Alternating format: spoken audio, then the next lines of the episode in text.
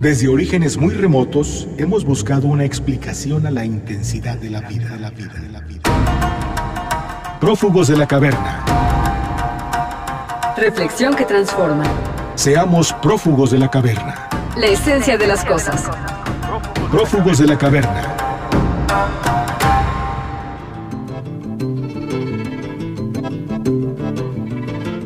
Enseñar filosofía a adolescentes y jóvenes hoy en día es una tarea muy difícil, y más si esta ciencia es eliminada de los planes de estudio. En México, durante el gobierno de Felipe Calderón, la filosofía, junto con la ética y la lógica, fue omitida del campo de las humanidades y con ello su enseñanza obligatoria a nivel medio superior. Así surge un movimiento de defensa de la filosofía, integrado por varios especialistas, entre ellos el maestro Gabriel Vargas Lozano, profesor investigador del Departamento de Filosofía de la Universidad Autónoma Metropolitana, presidente de la Asociación Filosófica de México, fundador del Centro de Documentación en Filosofía Latinoamericana e Ibérica en la UAM Iztapalapa quien nos acompaña en esta emisión. Yo soy Pilar Martínez. Y yo, Augusto Ansaldo. Esto es Prófugos de la Caverna. Comenzamos.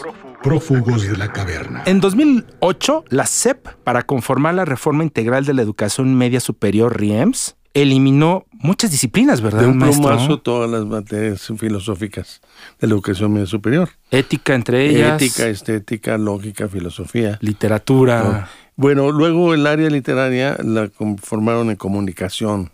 Sí. Porque la idea de la reforma era, vamos a decir, una reforma tecnocrática. ¿Por qué sucedió esto? ¿Por qué eliminar estas disciplinas tan Bueno, importantes? porque hay, ellos, es curioso, porque es una tendencia internacional de tratar de eliminar las disciplinas filosóficas, pues por la propia forma de la filosofía que implica razonamiento, pero especialmente el razonamiento crítico. Entonces, eh, han querido eliminar en varias partes, en España, por ejemplo, en eh, Centroamérica, en Estados Unidos y en Inglaterra no hay filosofía en la, en la educación media superior, vamos a decir, en high school, etcétera. E incluso un profesor norteamericano me decía, bueno, nosotros deberíamos estar luchando por poner las materias filosóficas. Entonces lo que hacen es educar a ciertas personas solamente desde el punto de vista técnico. Ahora, eh, quien desarrolló toda una estrategia y eh, ha- la ha continuado es justamente la OCDE, la Organización del Desarrollo Económico. La OCDE no dice quiten la filosofía, simplemente no la menciona para nada. Y aquí interpretaron en el gobierno de Calderón, Mm. ah, pues eso significa que hay que quitarla. No, no sirve de nada. Sí, no sirve de nada. el presupuesto, vamos a quitarla. eh, Exacto, y, y además no, no sirve, ¿no? No sirve, ellos dicen, cosa que es absolutamente falsa, es un, es un mito, eso de que no sirve. La filosofía sí sirve y bastante, y se requiere, se necesita. Y nosotros hemos, formamos el Observatorio Filosófico de México Esa fue la respuesta. que fue justamente una respuesta de profesores de las facultades y de bachillerato, Ajá. que y nos llegó la noticia y nos dijimos, bueno, hemos que dar una batalla. Y dimos una batalla muy fuerte. ¿Usted y quién más? Eh, fue eh, Guillermo Hurtado y Alfredo Torres, fueron los iniciales de la construcción de ese observatorio. Luego vinieron los compañeros de la preparatoria, de el Círculo de Profesores de Filosofía, luego otra asociación que se llamó ISTLA, luego llamamos a la Asociación Filosófica de México y empezamos a organizar un grupo más o menos amplio ¿Qué se le llamó? que se le llamó eso, Observatorio Filosófico de México. E incluso tenemos una página así, Sí, se, se puede localizar así.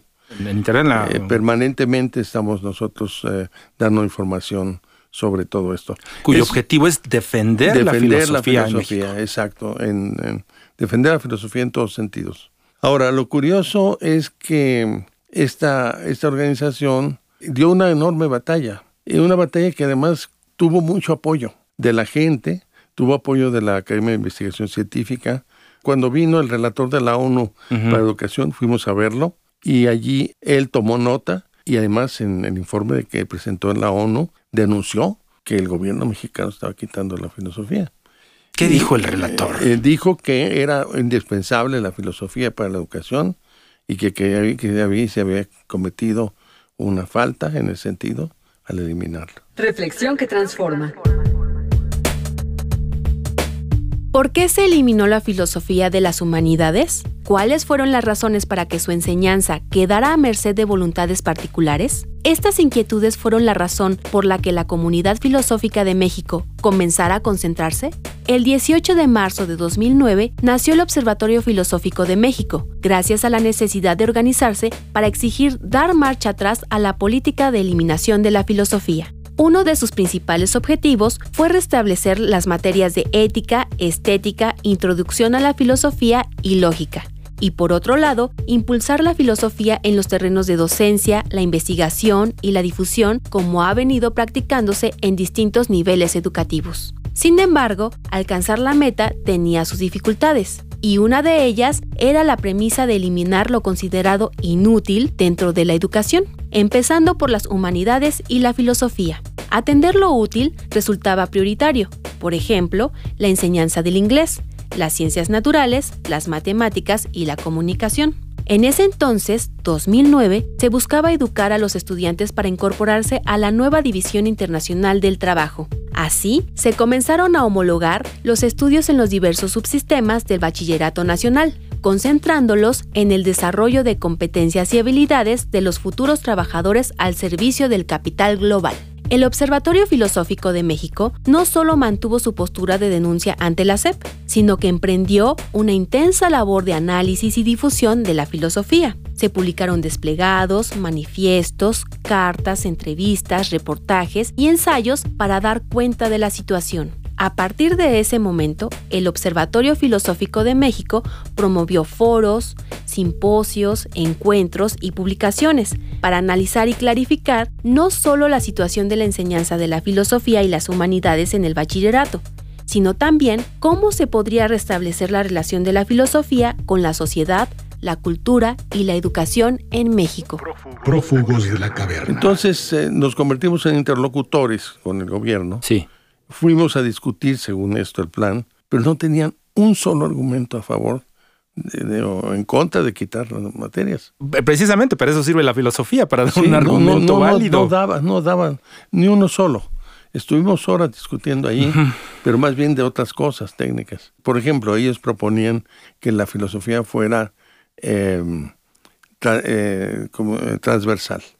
sí, que se combinara era- con otras Sí, materias. que se combinara.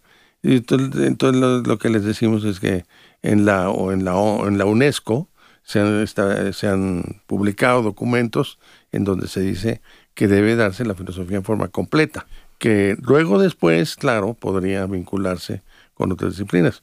Pero yo creo que en la preparatoria dar biología, química con filosofía me parece, o matemáticas, no creo que, que sea posible. Sí, Pero, complicadísimo. pero además no, no aceptamos ese canje. Entonces, como eh, nuestra, insti- nuestro observatorio, nuestra asociación, es una asociación ética.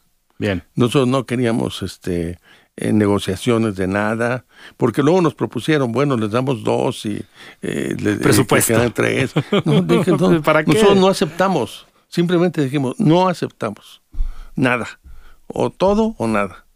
Y entonces ahí estuvo interesante que luego ellos finalmente tuvieron que eh, doblar las manos. Doblar las manos. ¿Y Sí. cu- cuál han sido los logros? ¿Cuáles fueron las victorias? Bueno, la victoria es reponer las materias, esa fue. Exacto, ya ahorita la RIEMS ya se muestra la filosofía Pues como parte de la ahorita currícula. no, no, no se llama RIEMS, ya se desapareció la RIEMS. etcétera. Tienes razón. Pero es decir, habían desa- desaparecido las disciplinas y ahora se repusieron las disciplinas. Sin embargo, después de eso, había que hacer otras cosas. Había que promover la filosofía, había que promover la docencia, la didáctica, la filosofía Claro. es fundamental, porque luego dan algunos cursos muy mal No, dados para nada. y vacunan a las personas, al- algunos que no son ni profesores de filosofía, sino que al- eh, ya eh, en los usos y costumbres era que el director llamara a un amigo y le digo, aquí tenemos unos cursos de, de filosofía, entonces por favor, ¿qué no los das?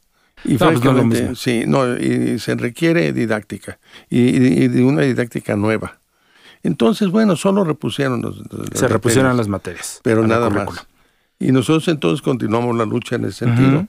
Es necesario una revolución en la didáctica para volverla atractiva, interesante, para, para hacer que los estudiantes realmente se enamoren de la filosofía. Y una de las victorias fue este cambio en la Constitución, maestro. Ah, bueno, esto fue muy interesante porque perseveramos nosotros y ahora que hubo un cambio y del artículo tercero, justamente logramos que se incorporara la filosofía y las humanidades en, en, la, en, el artículo tercero.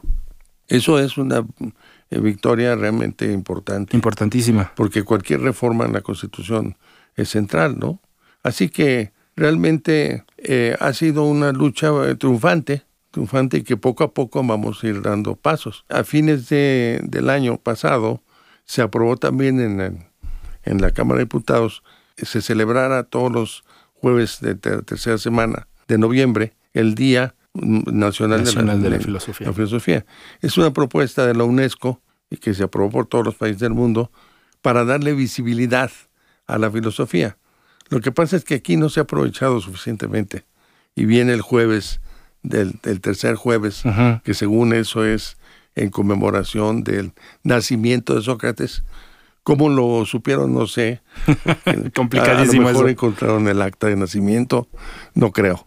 Pero, pero en fin, el punto es que era eh, la idea de la del UNESCO era y es que la filosofía tenga mayor visibilidad pública. Pero aquí en nuestro país, la filosofía durante muchos años ha estado como enclaustrada, o la han tenido enclaustrada allí en las escuelas. Es importante fundamentar otras dimensiones de la filosofía, como la filosofía práctica, y mostrar su utilidad más allá de lo escolar. Tenemos que cambiar la página y empezar a entender que la filosofía no es solo para una élite complacida en su torre de marfil, sino un beneficio público que debe ser enseñado a los niños, los adolescentes y los adultos, en las universidades, en los espacios públicos y en el ámbito privado. Por otro lado, la filosofía tiene los instrumentos idóneos para formar a un ciudadano preparado y organizado mentalmente, que contribuya al conocimiento de los grandes problemas La filosofía nos ayuda a construir lo que nos falta en México, una auténtica democracia, debido a que fomenta el diálogo racional y la constitución de la ciudadanía. Este nuevo gobierno ha abierto nuevas expectativas en este terreno, razón por la cual la comunidad filosófica emitió la Declaración sobre la Filosofía en la Educación, dirigida al presidente de México, Andrés Manuel López Obrador, en la que se demanda la inclusión de la filosofía en todos los niveles de la educación formal e informal, desde la elemental hasta la destinada a los adultos. Bueno, Pilar, hemos llegado al final de otra emisión más. Les recordamos que también pueden encontrar los programas anteriores en nuestras redes sociales. Que nos encuentra con el nombre de Prófugos de la Caverna en Facebook. Bueno, pues no queda más que agradecer a nuestro productor Hernán Nájera, a nuestro operador Edgar Zárate. Yo soy Augusto Ansaldo. Y yo, Pilar Martínez. Hasta luego. Prófugos de la Caverna en todo tiempo y en todo lugar. En todo lo que nos sucede y en todo lo que hacemos. La vida te da la posibilidad de ser un prófugo de la caverna. Reflexión que transforma. Prófugos de la caverna.